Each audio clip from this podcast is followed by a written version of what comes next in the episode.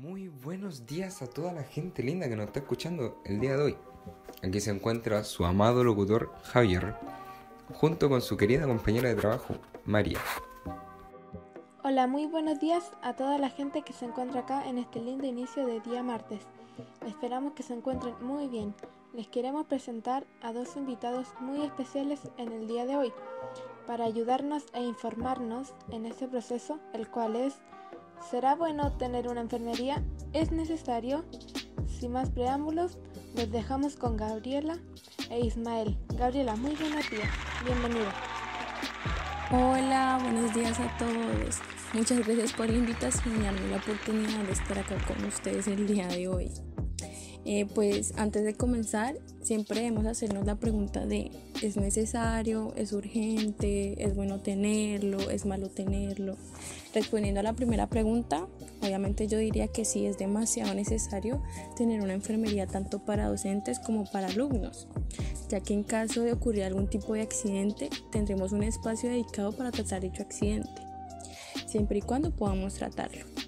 Yo les podría dar un ejemplo de un compañero que se le salió la rodilla jugando fútbol en la cancha.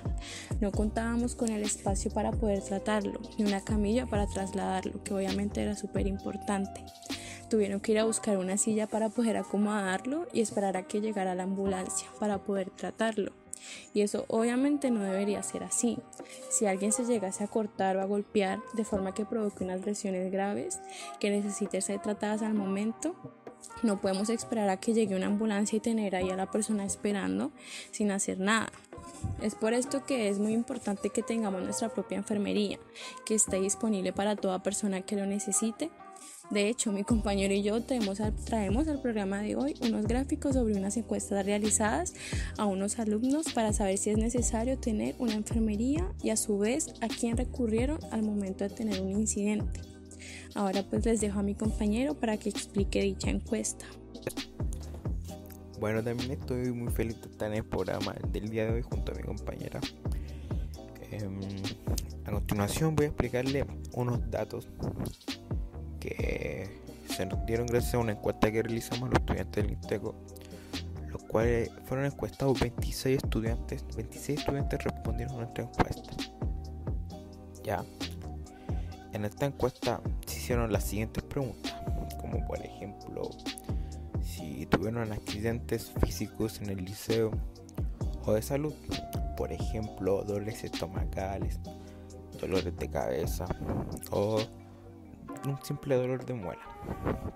Y en los accidentes físicos son caídas, tropezones, cosas así. Estos 26 estudiantes eh, 5 fueron del primero, primero medio, repartido en el curso primero A y primero D. De segundo fueron 8 estudiantes y de cuarto 13 estudiantes. En primero, dos estudiantes sí tuvieron accidente dentro de las dos semanas que estuvieron y tres no. De segundo, 5 si estuvieron accidentes y 3 personas no. Y de cuarto 10 estudiantes tuvieron accidente y 3 no. A lo largo de toda la estadía en el INTECO. Eh, estos accidentes, como expliqué, se repartieron en física, salud o ambas. Tuvieron ambos accidentes físicos como de salud. Eh, de primero, un estudiante estuvo solo de salud y otro estudiante tuvo ambas. De segundo, de los cinco estudiantes que tuvieron accidente, dos tuvieron física, dos de salud y un estudiante de ambas. De cuarto, cinco estudiantes tuvieron físicos, tres de salud y dos ambas. En cuarto es más entendible que hayan sufrido más accidentes, ya que han estado más tiempo que los demás cursos. Ahora, los accidentados se repartió en a quienes acudieron en el momento de sus accidentes y dónde ocurrieron. Los accidentes de salud en su totalidad.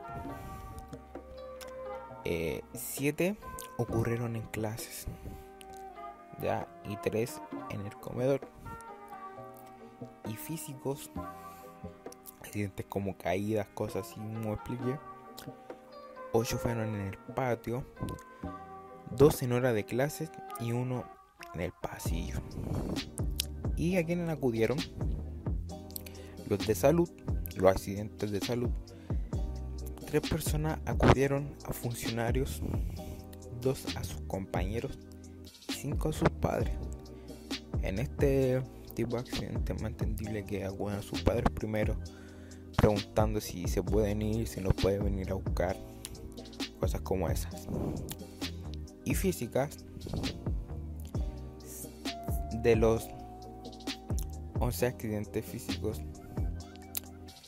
6 acudieron a los compañeros, 3 a los padres y 2 a los funcionarios. Acá es más entendible que el resultado haya sido los compañeros, ya que en un momento de un accidente físico, como caída, cosas así, están más cercanos a tus compañeros. Y de los encuestados, de los 26 encuestados, una de las preguntas era si te sientes seguro en el Inteco. De lo cual hubo un como pequeño debate, así como que no mucha diferencia, de los cuales 11 eh, se siente seguro y 15 personas se sienten inseguros. Obviamente los que se sienten seguros deben ser porque fueron bien asistidos, cosas así.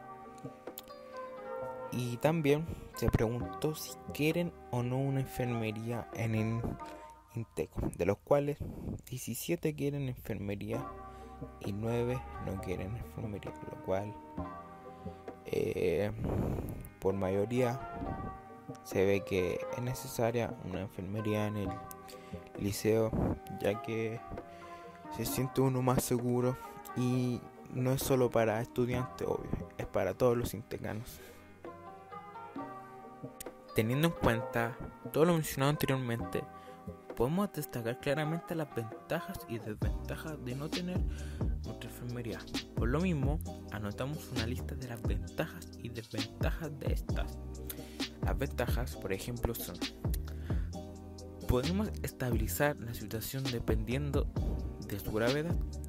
Podemos tratar al paciente sin necesidad de llamar a un paramédico siempre y cuando esta situación de poder tratarse y no tener que ir directamente a un centro de atención. Y también tendremos donde acudir en caso de algún malestar o accidente, porque siempre hay que estar esperando que se desocupe un auto o cosas así. Lo digo por experiencia propia, que he visto parte de accidentes en, el liceo. Las desventajas es no, las desventajas de no tener una enfermería es no tenemos dónde acudir en caso de incidente, sea docente o alumno. Y también provocarnos inseguridad hacia las personas que piensan que si les pasa algo no podemos hacer nada al respecto, más que esperar a que lleguen una asistencia de otro lado. Y por lo cual es algo muy muy inseguro, muy muy nefasto el tener que esperar viendo que alguien está sentado ahí. Igual deberíamos tomar en cuenta que es de suma importancia brindar seguridad a todo nuestro personal, tanto como docentes, como alumnos, como personas de la directiva del establecimiento. Muy bien, Gaby. Tomando toda la información que nos has otorgado, nos gustaría hacerles un par de preguntas. Primero a ti, Ismael. ¿Es necesario tener personal calificado para atender la enfermería? Sí, debido a que se debe catalogar la atención y se necesita alguien que conozca del tema. Por lo mismo, proponemos contratar una persona que esté estudiando, ingresado o de técnico en enfermería que sepa tomar acciones correspondientes según sea el caso. Ahora, Gabriela, te pregunto, ¿qué insumos o materiales se necesitan en esa enfermería? Eh, pues insumos de primera necesidad. ¿Qué quiero decir con esto? eh, lo que sea necesario para cubrir una herida, eh, como gasas, suero, alcohol, curitas, todo este tipo de cosas. También obviamente aparatos para controlar los signos, termómetro, tensiómetro, entre otras cosas. Bueno, muchas gracias Gabriela e Ismael por acompañarnos la jornada de hoy y estamos eternamente agradecidos con su presencia aquí y esperamos volver a tenerlo en nuestro programa nuevamente. Muchas gracias a ustedes por la invitación. Fue un placer estar acá. Pienso lo mismo, la pasé excelente de verdad. Nuestro programa está por finalizar. Queremos agradecerle a toda la gente que estuvo de expectante en este podcast de día martes. Los invitamos a suscribirse y activar las notificaciones para que así sepan cuando subamos otro capítulo de podcast. Agradecemos a todas las personas que participaron del programa para lograr todo esto.